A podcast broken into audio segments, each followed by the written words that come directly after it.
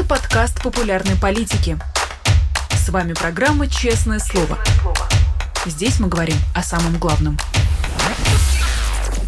Привет, друзья! 17 часов в Москве. Вы смотрите канал «Популярная политика». Меня зовут Ирина Алиман, а это программа «Честное слово», которую можно и нужно поддерживать вашими лайками, комментариями и подписками. Если вдруг лайк еще не поставлен, комментарий не написан, а подписка не оформлена, то исправляйтесь, у вас будет 45 минут на это. Еще, конечно же, отправляйте свои платные вопросы в суперчат. Я задам их нашей сегодняшней гости. А еще нас можно поддерживать на Патреоне. QR-код и ссылку на этот самый самый Patreon вы видите прямо сейчас на своем экране.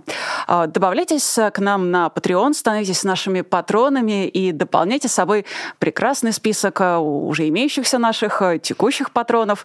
Пусть их будет больше, пусть там будет ваше имя или ваш никнейм, но если вдруг не захотите именем делиться, так и быть, скроем, но будет приятно, что вы с нами. Ну что, на этом наши организационные моменты пока что заканчиваются. Все важное, нужное сказала, возможно, еще напомню. А пока переходим э, к представлению нашей сегодняшней гости. У нас сегодня, э, во-первых, четверг, во-вторых, есть четверговая славная традиция приглашать сотрудников ФБК, поэтому прямо сейчас со мной в студии пресс-секретарь Алексея Навального Кира Ярмаш. Кира, привет. Привет. Очень рада тебя видеть. И я тоже очень рада видеть вас всех. Супер. А, хочу с тобой поговорить э, о новостях и событиях э, вчерашних немножечко, потому что не успели обсудить, а надо бы и еще сегодняшних.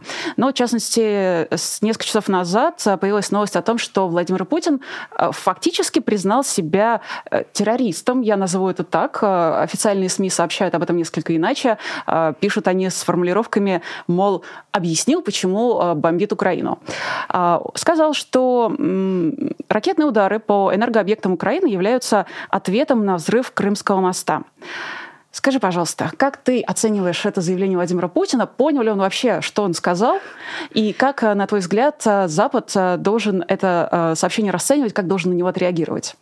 Но мне, в принципе, кажется, что Путин, ну, понятно, помимо того, что он несет какую-то чушь большую часть времени, он явно пользуется вот этой способностью бесконечно вбрасывать одни и те же версии или разные версии, комбинировать их каким-то образом, так, чтобы у людей создавался полный хаос в голове, и они уже не помнили и не отличали, а, что он говорил неделю назад, месяц назад, 9 месяцев назад и так далее. А, мне, меня отдельно ужасно злит, когда Путин из раза в раз, он на самом деле уже не первый раз, на прошлой неделе он говорил то же самое, повторяет, что что удары по инфраструктуре Украины объясняются тем, что Украина напала на, какие-то, на какую-то инфраструктуру России, например, на Крымский мост. Это чушь. Ну, то есть это, это до такой степени меня, правда, это искренне возмущает. То есть человек сам напал на страну, на мирную страну, рушит там города, убивает там мирных жителей, абсолютно невиновных людей.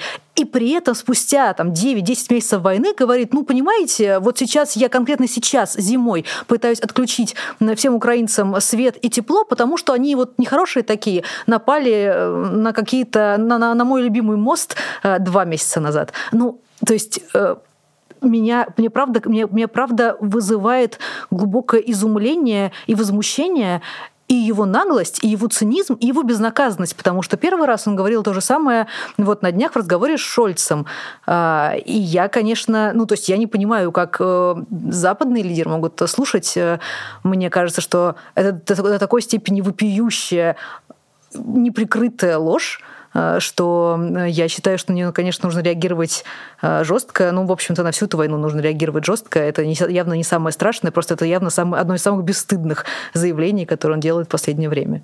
А как вообще можно отреагировать на слова? А, я думаю, что у западных лидеров есть достаточно большой арсенал э, воздействия, ну, санкции, в первую очередь санкции и персональные.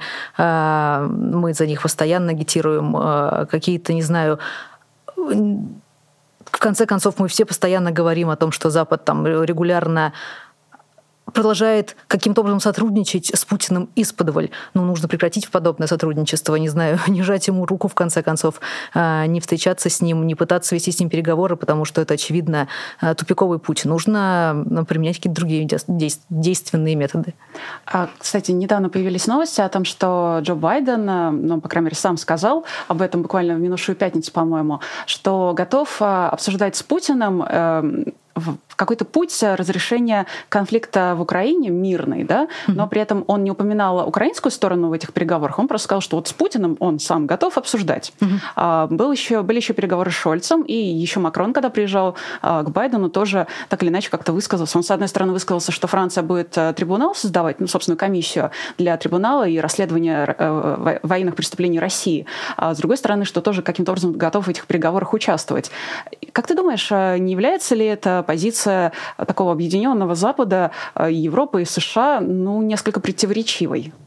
А она, мне кажется, в первую очередь является бессмысленной и неэффективной. Ну, то есть невозможно будет договориться с Путиным. Э, это Путин воспринимает любые попытки переговоров как слабость. Он не считает, что это то, каким образом нужно решать э, любые конфликты. Ну, то есть человек буквально напал еще раз на абсолютно э, ну, как бы на постороннюю страну, которая была ни, ни при чем, которая не, не совершала никакого агрессивного действия против России. Он напал на нее, а теперь, получается, ну, будет очень странно выглядеть, если Запад думает, что Байден приедет э, к Путину, я не знаю, встретится с ним где-то и будет разговаривать, и это что-то изменит. Это ничего не изменит, эм, поэтому переговоры конкретно э, конкретно президента США с Путиным мне кажутся мне эффективными нисколько для окончания войны в Украине. Э, поэтому мне кажется, что это заявление Э, неправильная. Э, давай перейдем тогда от международной политики к политике российской, она нам тем более намного ближе. А вчера у Путина состоялась встреча с Советом по правам человека, э, также известным как Совет по правам одного конкретного человека, чье имя мы знаем. Совет этот, надо сказать, претерпел изменения. Там сейчас масса очень не просто лояльных, но очень близких и очень воинственно настроенных людей, как вот военкор комсомолки Александр Коц. Внезапно защищает права человека. Да. На, этом, на этой встрече Путин много чего наговорил, и я хочу немножечко пробежаться с тобой по его высказываниям, э, чтобы э, понять, что это все было, такое-то, за, за что нам это. А, в общем, он вчера сказал, наверное, одна из каких самых главных э, вещей, достаточно растиражированных, а, в ответ на вопрос о второй волне мобилизации, сказал, что на сегодняшний день необходимости в разговорах об этом нет. Ну, то есть он неоднозначно выразился не сказал, что будет, не будет. Цифры там показал 300 тут, 150 здесь, 150 там, но говоря о контингенте мобилизованных, но а, однозначно не высказался о том, будет она или нет. Перейди, пожалуйста, с путинского на русский, да. как э, пресс-секретарь, человек, который умеет это делать. А, я уверена, что мобилизация даже не то, что будет вторая волна. Волна как бы не заканчивается. Это будет просто продолжение первой. А, сейчас э, она, начался призыв формальный, э, все как бы слегка затихло, людей на улицах не ловят, э, пишут всевозможные СМИ о том, что вот эта самая вторая волна якобы начнется в январе. Я действительно думаю, что в январе будет некий скачок снова облав, снова будут еще больше разносить повестки. Их и сейчас-то разносят по-прежнему, просто об этом меньше говорят. И мобилизация не закончится до тех пор, пока, пока не закончится война, буквально. То есть Путин он, конечно, очень по-иезуитски пытается ничего не сказать, ни да, ни нет. Вот эти постоянные «я посоветовался с юристами», а, указа о окончании мобилизации не нужно, но тоже это все какая-то ерунда. А, мы все это прекрасно понимаем. Но люди склонны верить, что если президент по телевизору а, как-то вроде бы успокаивает их, то тоже можно успокоиться. Не нужно успокаиваться. Мобилизация совершенно точно не заканчивается, она будет только набирать обороты, просто никто не будет объявлять формально новую вторую волну или третью волну. Просто будет увеличиваться количество людей, которым принесли повестки снова, которых тащит военкомат. А, просто это будет делаться тайно. Поэтому не нужно верить Путину, ему в принципе не нужно верить ни в чем, не нужно успокаиваться, не нужно вестись на все эти утешения, нужно нужно быть постоянно, а, не терять бдительность, а, потому что ничего не закончилось совершенно точно. Как ни странно, нам тут а, вторит э, единорос и известный такой, знаешь, законотворец Андрей Клишес. Он сегодня в интервью «Ведомостям» заявил, что необходимости в президентском указе о завершении мобилизации нет. И я тебе процитирую его слова дословно. «Большей силы, чем слова президента, у нас в стране нет» сказал Клишес, и добавил, что государство не может для каждой такой общественно значимой ситуации выпускать по документу. Это его прямая цитата. Я добавлю, что, конечно, с бумагой-то в стране напряженка, поэтому, видимо, не может. Э, слушай, а что по поводу Клишеса? Как ты думаешь, вот эта странная подобострастная позиция, что больше сил, чем слова президента у нас в стране нет. Это что такое? Мы пришли к ситуации, когда а, у нас что, монархия? Законы ну, не действуют? Э, некоторый культ личности, но он у нас явно есть уже давно, и мы можем вспомнить прекрасное высказывание Володина, который тоже говорил, что пока есть Путин, есть Россия, а нет Путина, нет России, а, что, конечно, не, абсолютно неправда. А, мне нравится цитата Клишеса, потому что, получается, а, Путин раньше говорил, что мобилизации не будет ни за что, а потом случился указ о мобилизации, и, мобили... и мобилизация началась. То есть, получается, указ все таки выше, чем слова президента. Но, видимо, Клишес об этом не подумал. Очевидно, конечно, мобилизация является колоссальной трагедией для всей нашей страны. И это уж точно огромное эпохальное событие, которое там не было много десятков лет. Поэтому Естественно, указ о ее начале э, есть, должен быть указ о ее конце, но именно поэтому этого указа и не существует, что мобилизация не заканчивается, и как бы Клиша с э, Песков или все тот же Путин не пытались сказать обратное, это просто неправда. А, было еще одно интересное заявление Владимира Путина. Касалось оно отмены русской культуры. Прекрасно. Э, да, был вчера или позавчера еще до СПЧ новость о том, что а, к СПЧ подготовили блэк-листы вопросов, которые нельзя задавать Владимиру Путину. Ну, там, в частности, были вопросы про убийство бывшего участника ЧВК Вагнера Евгения Нужина, про протесты матерей жен мобилизованных, а был white-лист, как я понимаю, это такие списки рекомендованных тем, и одной из таких тем, которые можно и нужно было обсудить с президентом, была отмена русской культуры, так она и была сформулирована, нам об этом сообщило издание «Верстка». Так вот, э, Путин про отмену русской культуры заявил, что это дурь и удивительно. Это вот такая цитата Владимира Путина. В то же время буквально Мастер вчера... слова. Абсолютно. В то же время, буквально вчера, во время того, как э, Совет СПЧ и встреча с Путиным проходила, в Миланском театре Ласкала состоялась премьера оперы «Борис Годунов». Почему я об этом упоминаю в связке с Путиным? Потому что на этой премьере присутствовал председатель Еврокомиссии Урсула фон дер Ляйен, и она буквально заявила, думаю, мы не должны допустить, чтобы Путин уничтожил культуру.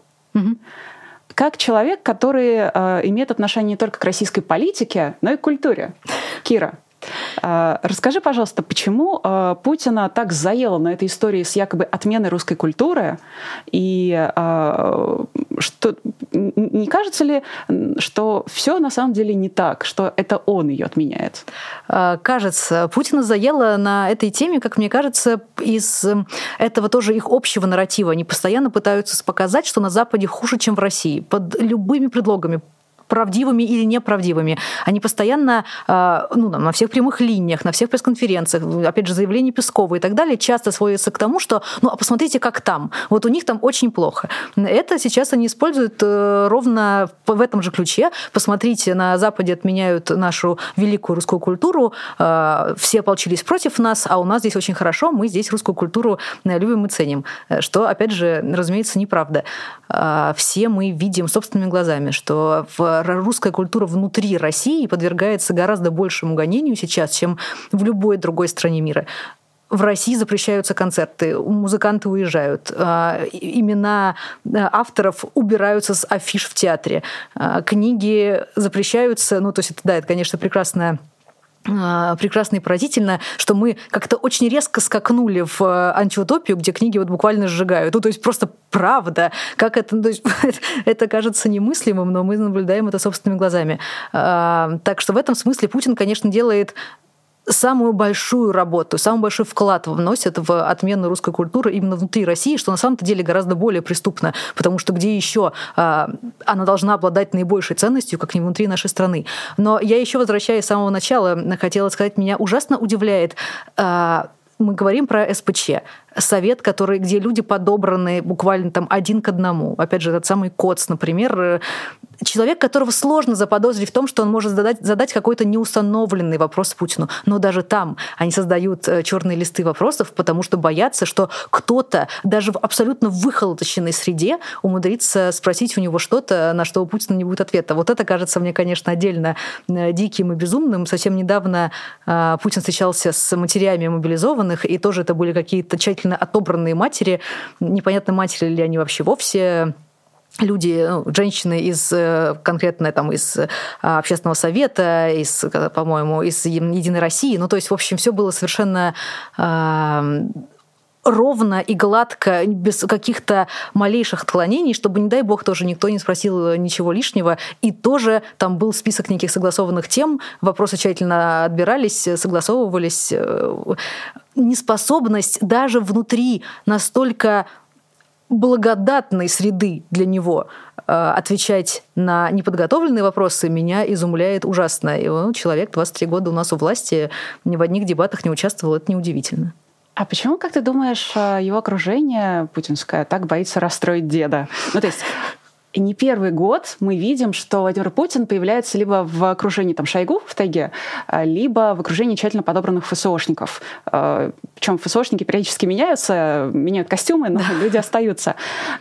И кажется, что это в целом ну, какое-то решение его окружения, администрации президента Почему они, во-первых, так боятся э, его э, расстроить, что даже для тщательно подготовленных людей создают эти списки вопросов? А во-вторых, э, не кажется ли тебе, что они сами привели, сами свои, своими руками создали монстра, потому что сами его окуклили, сами его погрузили вот в эту искусственную, созданную этими самыми руками технологов обстановку, подобранными людьми, с подобранными вопросами. И вот в этой обстановке дед, конечно, абсолютно, не знаю, законсервировался. Я не думаю, что в том, какой Путин людоед, виновато его окружение. Я уверена, что это он сам. Я уверена, что решение окружить себя вот этой идеальной, тепличной обстановкой, в которой ни одна живая душа не задаст ему несогласованный вопрос, это его собственное решение. Эм, он явно боится любых людей. Я уверена, что он боится и своего окружения э, как таковое. Э, я не знаю чего. Предательство, измены того, что его, не знаю, тоже отравят или сделают еще что-нибудь. Ну, или что-нибудь неудобное спросят на камеру. Недавно он был, по-моему, в Калининграде, когда он ехал в кортеже, остановился и вышел. Это, это, на это видео смотреть невозможно от чувства неловкости и стыда. Ну, то есть человек по какой-то таинственной причине, может, настроение у него такое было, решил, ну, сейчас поговорю с настоящими людьми высунулся, махнул рукой, примерно пять минут провел вот так вот, видимо, и над уровнем машины, и тут же в нее скрылся, потому что это, видимо, был предел его смелости, э, который он может себе позволить. Но я действительно уверена, что это его собственное решение, и это и его личный страх и трусость встретиться с кем бы то ни было и услышать какой бы то ни был настоящий вопрос. Есть у нас вопрос из чата, который возвращает нас к российской культуре. А, вопрос от Оксаны Клочковой. Здравствуйте, Кира. Вопрос предложения. Протестные СМИ уже есть. А что если сделать протестное книжное издательство на фоне российской цензуры и преследования писателей? А, очень хорошее предложение, но мне на самом деле кажется, что я не представляю себе, как устроен издательский бизнес. Вернее, представляю себе это очень э, туманно. Мне кажется, что и сейчас есть в России издательства, которые продолжают выпускать книги, невзирая ни на какие запреты, и есть прекрасные смелые люди, которые, э, опять же, несмотря на цензуру, продолжают публиковать книги. Я не думаю, что нужно в этом смысле именно протестное издательство, но чем больше издательств, тем лучше. У меня конкретно лично, у меня лично э, таких планов пока не было. А твои книги сейчас продаются в России? Да, мои книги продаются в России обе. А, никто их не запрещал, из магазинов не изымал. Тем не менее, я на этой неделе видела, что на Озоне и где-то еще, по-моему, на Wildberries, они заблюрены, обложки, а, и написано сверху «товары для взрослых». Мне очень понравилось э, это. Но в любом случае купить их можно, но что будет происходить с будущими книгами, что будет происходить не, не только моими книгами, но в принципе а, любыми неугодными а, режиму книг, книгами не, совершенно непонятно пока. Ничего пока не понятно, если честно. Спасибо Путину за это. Режим полной неопределенности, О, не да. в смысле политической, а в смысле вообще, хотя и политической точно тоже. А вот э, заканчивая тему с Путиным, знаешь, я заметила, что вчерашний Путин, он состоял не просто из самоповторов, но и из э, повторения каких-то, знаешь, уже многолетней давности нарративов. Ну, то есть он там опять упоминал про животных, э, про верблюда из зоопарка, которого э, там, очень грустная, очень тяжелая история. На Западе? Да, да. Естественно. На, на Западе очень плохо. Очень плохо. Культуру отменяют, животных мучают. Да. да. Э, причем история, которую он упоминал, ей вроде как лет там 8, наверное. А, он опять упоминал, значит, я уверен, что он про гендер говорил, если честно. Он это очень любит, а никогда себе не отказывает в этой возможности. Про историю опять четно говорил. Как ты думаешь, вот почему его, опять же, технологи, либо он сам, они продолжают ехать на этих уже многолетней давности нарративах и не придумывают ничего нового? Это же буквально дед, который повторяет одно и то же из года в год. Та история, которую он рассказывает сейчас, он рассказывал 10 лет назад. Э, Все так, да, и анекдоты, которые он повторяет, за которые тоже ужасно стыдно всегда и всем.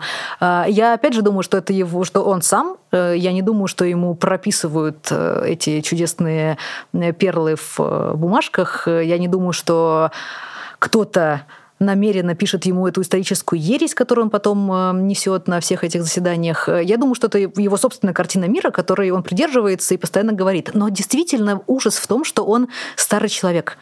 А, человек, который последние там, больше 20 лет не встречает никакой конкуренции вокруг, который абсолютно законсервирован внутри собственного мировоззрения, и более того, он, и мне кажется, и физически законсервирован там в своем бункере, опять же, ни с кем не встречается, не общается, кроме очень узкого круга людей, потому что э, боится э, и не доверяет никому, и вот э, у него рождаются какие-то абсолютно абсурдные идеи в голове. Они родились довольно давно, они просто с годами прогрессируют и углубляются. Но вот он и говорит, на, я, я уверена, что он едва ли на полном серьезе уверен, что э, с гендером проблема и родитель один э, и родитель два, э, который существует на страшном Западе, это все тоже правда и э, представляет какую-то опасность. То есть он, наверное, сам себя в некотором роде в этом убедил. Действительно, потому что он старый человек, который не умеет пользоваться интернетом, который абсолютно оторван от любого информационного пространства, которому все новости приносят в папочке, и больше он не видит ничего. Он на самом деле ужасно ограниченный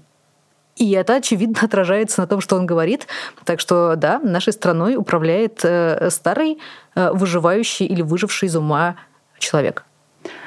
Ты знаешь, э, Тут можно сделать э, хороший вывод о том, что долгое сидение в замкнутых помещениях вредит. Проветривание, да, и смена обстановки, и окружения э, сильно сказывается на когнитивных способностях.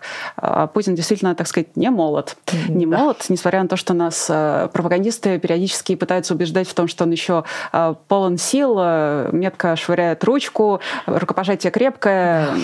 легко спрыгивает с трапа, в отличие от Джо Байдена, который там старше его буквально на несколько лет. Все так. Все так, действительно. Хочу с тобой поговорить о людях гораздо более молодых, гораздо более умных, значимых.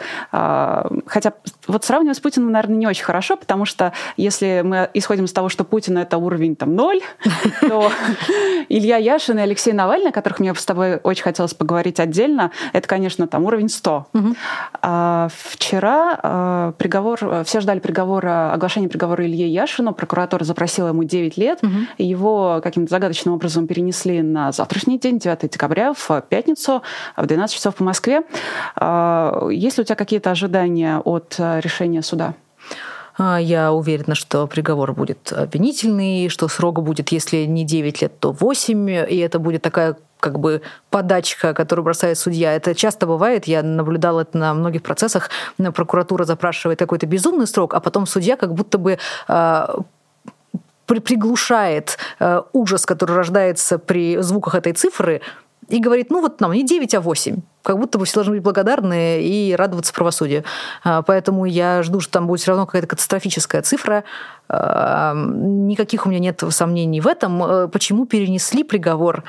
Не очень понятно. Ну, то есть у меня есть, честно говоря, нет никаких конкретных теорий. Я не знаю, вряд ли, вряд ли я бы поверю, я поверю в то, что судья не смогла дозвониться. Я уверена, что приговор лежал у нее написанный едва ли не в первый судебный день. Поэтому неизвестно, что пошло у них там не так и почему они решили подождать. А, возможно, мы узнаем это позже. Но в любом случае, да, приговор, я уверена, ничего хорошего в нем не будет. Пока Илья Яшин э, находился на свободе, очень многие ему рекомендовали, советовали, уговаривали даже, возможно, уехать из России, чтобы как раз-таки он не оказался за решеткой. Как человек, который много раз, я уверена, слышала о том, что Алексею Навальному, наоборот, не стоило возвращаться в Россию, опять же, чтобы не оказаться за решеткой, э, что ты можешь э, ответить людям, которые продолжают говорить о том, что вот не уехал бы, был бы на свободе? Мне кажется, что это личное дело каждого человека его собственное внутри него. Вот как он решает, так это и должно происходить. И глупо и довольно и неэтично говорить, что вот если бы он сделал иначе, ну, как бы каждый волен поступать как хочет. Вот, возможно, вы считаете, что стоит уехать, кто-то считает, что стоит остаться. А, Илья Яшин э, российский политик, который, очевидно, связывает свою жизнь только с Россией, который никогда не хотел уезжать, последовательно об этом говорил, как, собственно, и Алексей. Поэтому у меня не вызывает ни тени удивления, э, что он принял решение оставаться в России до конца во что бы то ни было. Огромное уважение вызывает у меня этот поступок, э, и больше ничего. Ну, то есть вот это люди, которые твердо решили, что полностью связывают свою жизнь со страной, не готовы из нее уезжать никогда ни при каких обстоятельствах, не будут ничего бояться, и самое главное, будут своим этим поступком показывать пример всем остальным, что даже в в, казалось бы, безвыходных и чудовищных обстоятельствах ты можешь оставаться смелым человеком, который будет готов идти против всего и не, не, не прогнется ни подо что. Тем не менее, вот эта реакция а, ну, достаточно многих а, людей а, о том, что действительно, вот если бы не вернулся в Россию или, наоборот, уехал бы из России, то был бы свободен. Не кажется ли тебе это неким таким перекладыванием, если не ответственности, то злости, которая на самом деле должна быть направлена в причину всего, всех этих событий Владимира Путина, но поскольку до него дотянуться невозможно простому человеку, и таким образом свою злость, гнев, обиду, все свои отрицательные эмоции а, на первопричину всех событий выплеснуть, то ее переносят на людей, которые, ну, на самом деле, как бы ни в чем не виноваты. Просто они шансом не воспользовались, например. А, абсолютно кажется, я согласна с этим полностью. Меня это тоже именно в контексте Алексея очень сильно возмущало, когда люди спрашивали, действительно, у меня часто спрашивают, почему же он вернулся, почему же вы, главное, почему вы не уговорили его остаться? Как будто бы Алексея можно в чем-то как бы таком уговорить. Ну, то есть человек принимает осознанное решение, я не могу себе даже вообразить, как бы я говорила ему, нет, знаешь, Алексей, мне кажется, это плохая идея, сиди-ка ты лучше где-нибудь подальше. А, проблема не в том, что Алексей вернулся. Он не совершил никакого преступления. Он никогда не принимал решение уехать из России. Его транспортировали в бессознательном состоянии в коме он возвращался, будучи российским гражданином, к себе домой. Все, что произошло с ним, когда самолет приземлился, это действие Путина, и это путинское преступление. И мне кажется ужасной беспомощностью э, считать, что Алексей сделал что-то не так, что он должен был оставаться за границей. Нет, это нужно, нужно чтобы было, чтобы Путин его не арестовывал, э, не пытался, не сажал его в тюрьму, не пытался убить изначально. Так что, конечно, корень всех бед, э, корнем всех бед является Путин, э, и именно против него нужно направлять э, всю злость и всю фрустрацию, которая есть, а не против э, оппозиционных политиков, которые принимают честные и правильные решения. Скажи, пожалуйста, перед тем, как перейдем к Алексею, а каким образом сейчас можно свою злость направить против Путина? А, я последовательно считаю, что свою злость в первую очередь можно направить, распространяя информацию. Это достаточно безопасный, безобидный вариант, э, который вряд ли окончится колоссальным тюремным сроком или вообще тюремным сроком, зато он может быть эффективен и полезен, потому что даже если вы убедите соседа, что он неправильно понимает э, сложившуюся картину в России, это уже будет некий вклад в будущее, и его не нужно недооценивать. Поэтому мне кажется, что распространение информации, а, разговоры со всеми таксистами, родственниками, друзьями, дворниками, вообще с кем, с любым человеком, который попадается на вашем пути, это правильный путь. А, и он позволяет, я не знаю, вот недавно была тоже прекрасная история в набережных Челнах. А, двое человек написали огромные буквы Навальный там, под мостом на, на, на снегу. Это действительно выглядит прям очень красиво и, и очень впечатляюще.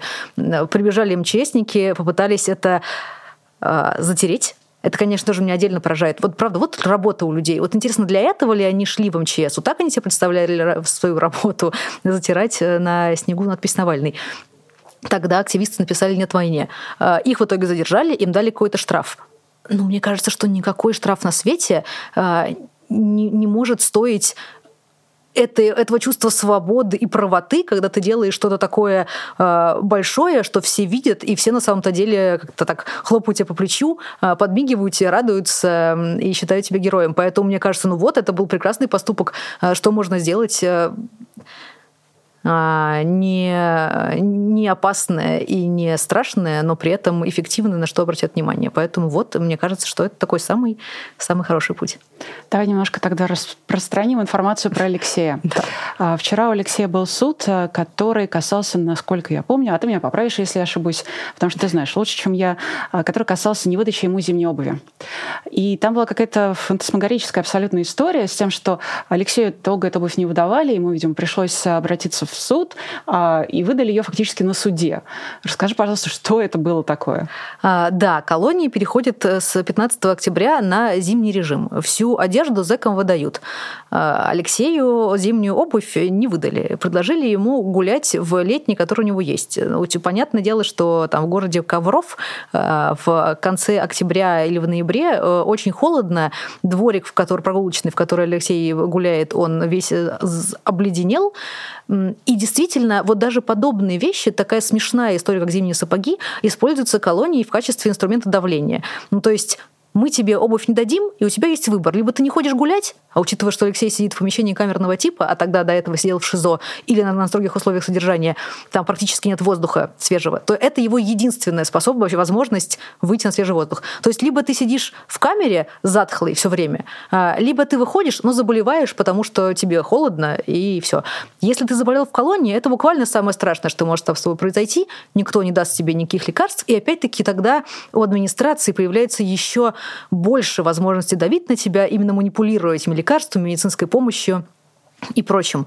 А, действительно, а, Алексей, разумеется, далеко не единственный человек, э, кому не выдают зимнюю обувь, не выдают какие-то вещи. Я помню, что в прошлом году у него была целая целая долгая история на много месяцев, когда ему не выдавали, например, шерстяные носки. У него были личные шерстяные носки, лежащие на складе. Колония обязана по просьбе зэка выдать эти самые ну, какие-то вещи, лежащие на складе. Нет. Они просто отказывались зимой выдавать ему шерстяные носки. Если я правильно помню, так этого и не произошло. То есть до весны Алексей сидел без них.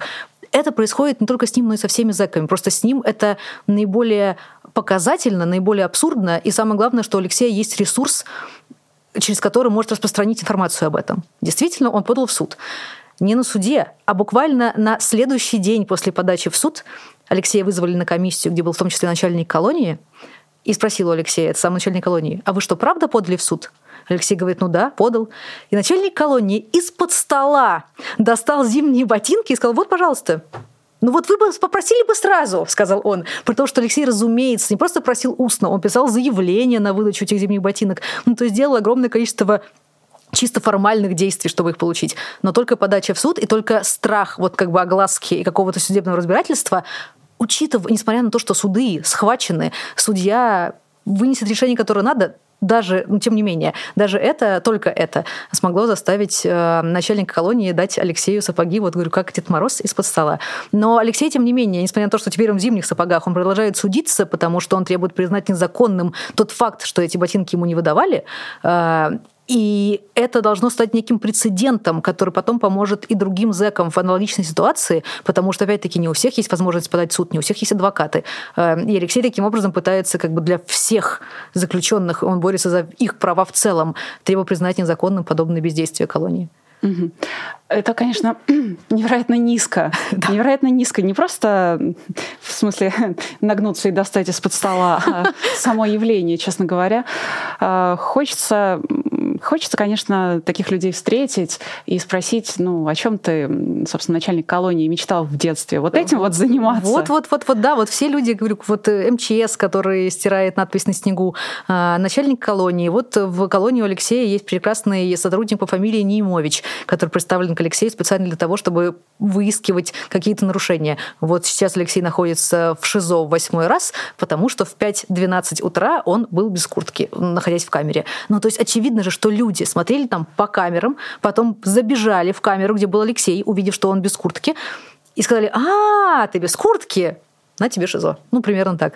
Э, вот тоже чем, как себе представлял э, э, лейтенант, по-моему, он, Немович, свою карьеру, такой ли он ее видел, что он забегает в камеру к заключенному, караулит его в 5-12 утра. Я не знаю, я не понимаю, что у всех этих людей с чувством собственного достоинства, тем не менее.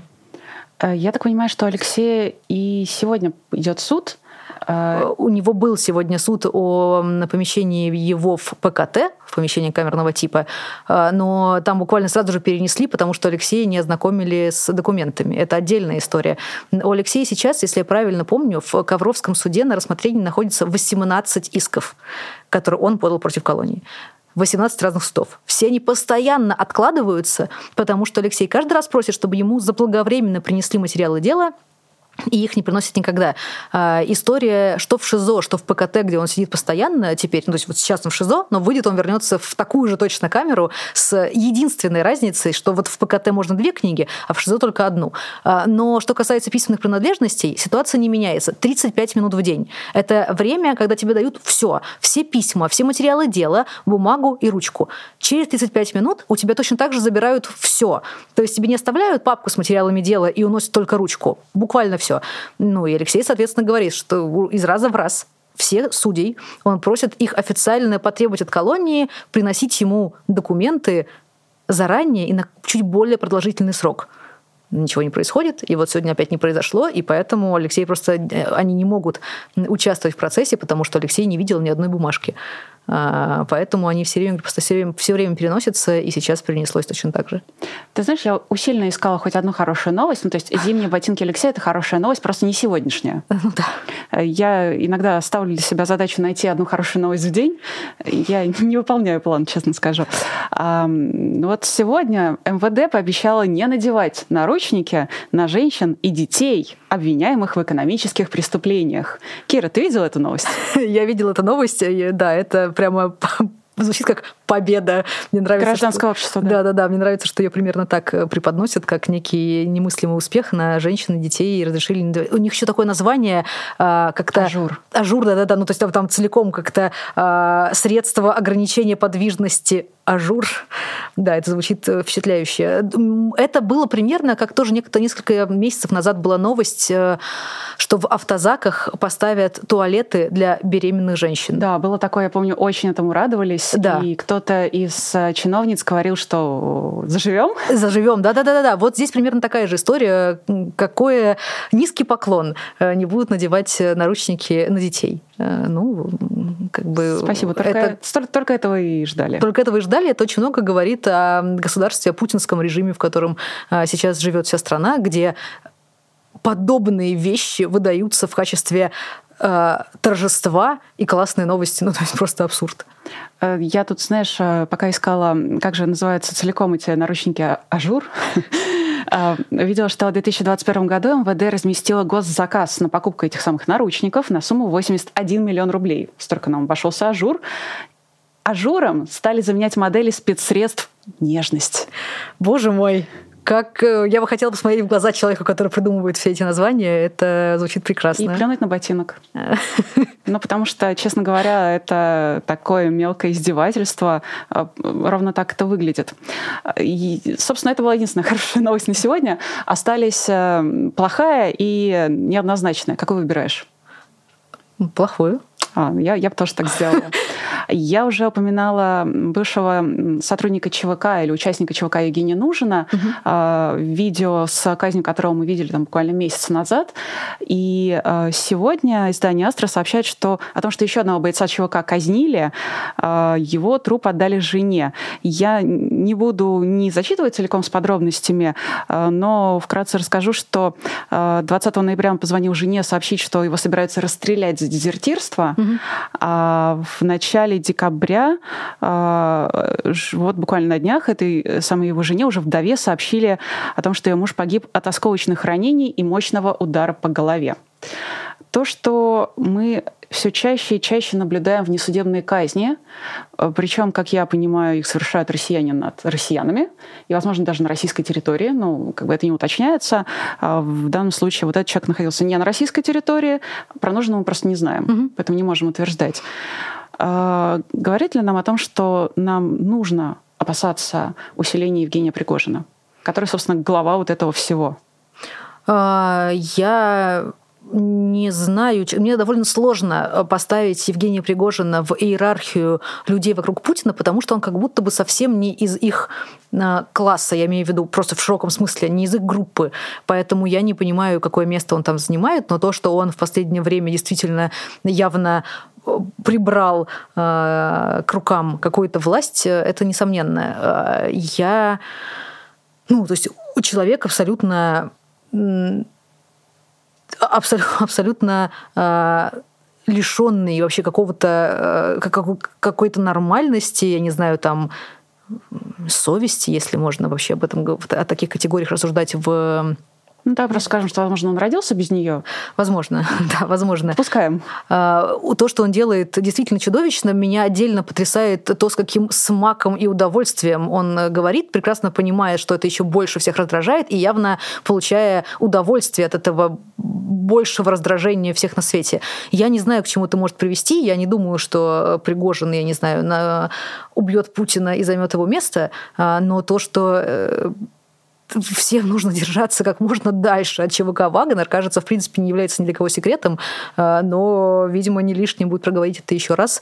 И вообще история с вербовкой заключенных, с отправлением их на фронт, она какая-то безумная на стольких уровнях, что об этом даже сложно говорить. Вот сейчас в, на Вашахтинске в Ростовской области э, бывший заключенный, дезертировавший с фронта с пулеметом, расстрелял полицейских, его задержали через сутки, тоже, боже, боже мой, ну то есть читаешь эти новости и думаешь, как оказалось, что в 21 веке мы, как бы в моей стране, я вижу, как бывший заключенный, отправленный на войну, вернулся оттуда с, не знаю, ну очевидно, с, повредившись умом, если он до этого был нормальным, схватив, украв там пулемет и расстреляв кого-то это невозможно даже вообразить правда, в какой-то книге, а это происходит на самом деле, и это, это новость, которую я читаю. Но, опять-таки, это все, э, я уверен, я, я виню здесь Путина. Он построил эту систему, он сделал так, что его повар тоже бывший уголовник, э, оказался на этом месте э, и теперь вербует новых уголовников на войну. Ну, то есть это все результат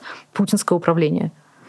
Э, тут, конечно, не поспоришь. Э, пока что эти случаи ну, относительно единичны. То есть мы знаем несколько случаев, э, два случая, связанных с казнями в ЧВК «Вагнер». Mm-hmm. Мы знаем несколько случаев скажем так, эм, э, бывших военных, либо людей, которые дезертировали, бывшими, будучи бывшими сотрудниками или, может быть, еще текущими ЧВК, и устроили на гражданке то, к чему они привыкли на войне. Но кажется, что таких э, случаев будет только больше и больше. Несомненно, таких случаев будет больше и больше. И опять-таки, ну, то есть это э, война означает, что у людей свободный доступ к оружию. Мы не понимаем, э, мы чаще всего понимаем, к сожалению, что люди себе представляют, кто отправляются на эту войну, опять-таки, особенно если это какие-то заключенные, учитывая, что тот же самый Пригожин подчеркивает, что они набирают а, э, убийц, насильников и каких-то самых отъявленных э, преступников. Ну, то есть вот э, ты приводишь человека на войну, там с ним происходит еще неизвестно что, и у него, говорю, полный ассортимент оружия а, перед глазами, хватай, что хочешь, делай с ним, что хочешь. Ну, то есть это звучит, как правда, как абсурд со всех сторон. У нас с тобой так получилось, что через эфир немножечко проходит э, красной нитью э, информация, которая важна, которую mm-hmm. надо э, рассказывать, которую надо доносить, э, которую нельзя закрывать, и доступ, который тоже нужно давать. Вот буквально сегодня ночью э, Латвия прекратила вещание телеканала «Дождь» э, в Латвии, mm-hmm. ну и вслед за этим телеканал «Дождь» перестал вещать э, в Литве и в Эстонии. Э, скажи, пожалуйста, дождь, э, как ты относишься к ситуации с дождем? И э, почему я так заранее предполагаю, какая у тебя позиция, потому что, во-первых, я уже видела твой эфир на популярной политике mm-hmm. в спецэфире во вторник, и ты отчасти поэтому высказывалась. Поэтому я еще немножечко деформулирую свой вопрос таким образом. Почему э, важно продолжать поддерживать дождь? Мне кажется, что э, годы работы, которые у них за плечами, недвусмысленно говорят нам о том, что они против Путина последовательно, что они сейчас не поддерживают войну. Э, и поэтому мне кажется, что проступки, если мы считаем, что то, что они сделали, было намеренным проступком, я так не считаю, э, не могут перечеркнуть все годы работы до этого. А, поэтому мне кажется, что «Дождь» очень важно поддерживать. Они, несомненно, оппозиционные СМИ, и они, несомненно, делают классные вещи, и должны иметь возможность делать их дальше, потому что у них огромная аудитория, в первую очередь в России, к которой они обращаются, и поэтому это это важно. Ну, то есть они давным-давно зарекомендовали себя именно как такой телеканал, который смотрят. А, и поэтому лишить людей в России возможности смотреть «Дождь» потому что у них будут там трудности, они не смогут найти место, откуда выходить в эфир и прочее, а, кажется мне ужасным будущим, и поэтому «Дождю» я всячески готова помогать в этом смысле. И от себя добавлю, что очень важную информацию, как я уже говорила, а, продолжать рассказывать, продолжать писать, продолжать э, приходить на эфиры. Спасибо тебе, кстати. Пожалуйста. И говорить, Спасибо, что позвали. И говорить честно о том, что происходит, что ты думаешь, что ты видишь, что наблюдаешь. А, продолжать снимать ролики, выходить в эфиры. Ну, то есть э, информация а, и о плохих событиях, которые мы сегодня обсуждали, и о разных других событиях относительно хороших. Тем не ботинки хорошо. А, это очень важно, поэтому что бы мы без этой информации делали? Спасибо тебе большое, а, в том числе о том, что сообщаешь нам о том, что происходит с Алексеем Навальным и держишь в курсе. Спасибо большое всем, кто нас смотрел. Да, друзья, спасибо вам. А, у нас а, в гостях была пресс-секретарь Алексея Навального Кира Ярмыш. А, Еще была я, меня зовут Ирина Алиман, я тут не совсем в гостях, я периодически выседаю за микрофоном и периодически встречаюсь с вами в других эфирах. Кстати, увидимся с вами совсем скоро, буквально завтра. А еще раньше мои коллеги а, Руслан Шевединов и Георгий Абуров а, встретят вас в вечернем спецэфире в 19 часов. А, вечером после них в 21 час ждите вечерние новости. Завтра будет новый день, но новостная сетка будет все той же на нашем канале «Популярная политика». В общем, не переключайтесь, смотрите, ставьте лайки, оставляйте комментарии, берегите себя. Увидимся. Пока. Вы слушали подкаст «Популярные политики». Мы выходим на Apple Podcast, Google Podcast, Spotify и SoundCloud. А еще подписывайтесь на наш канал в YouTube.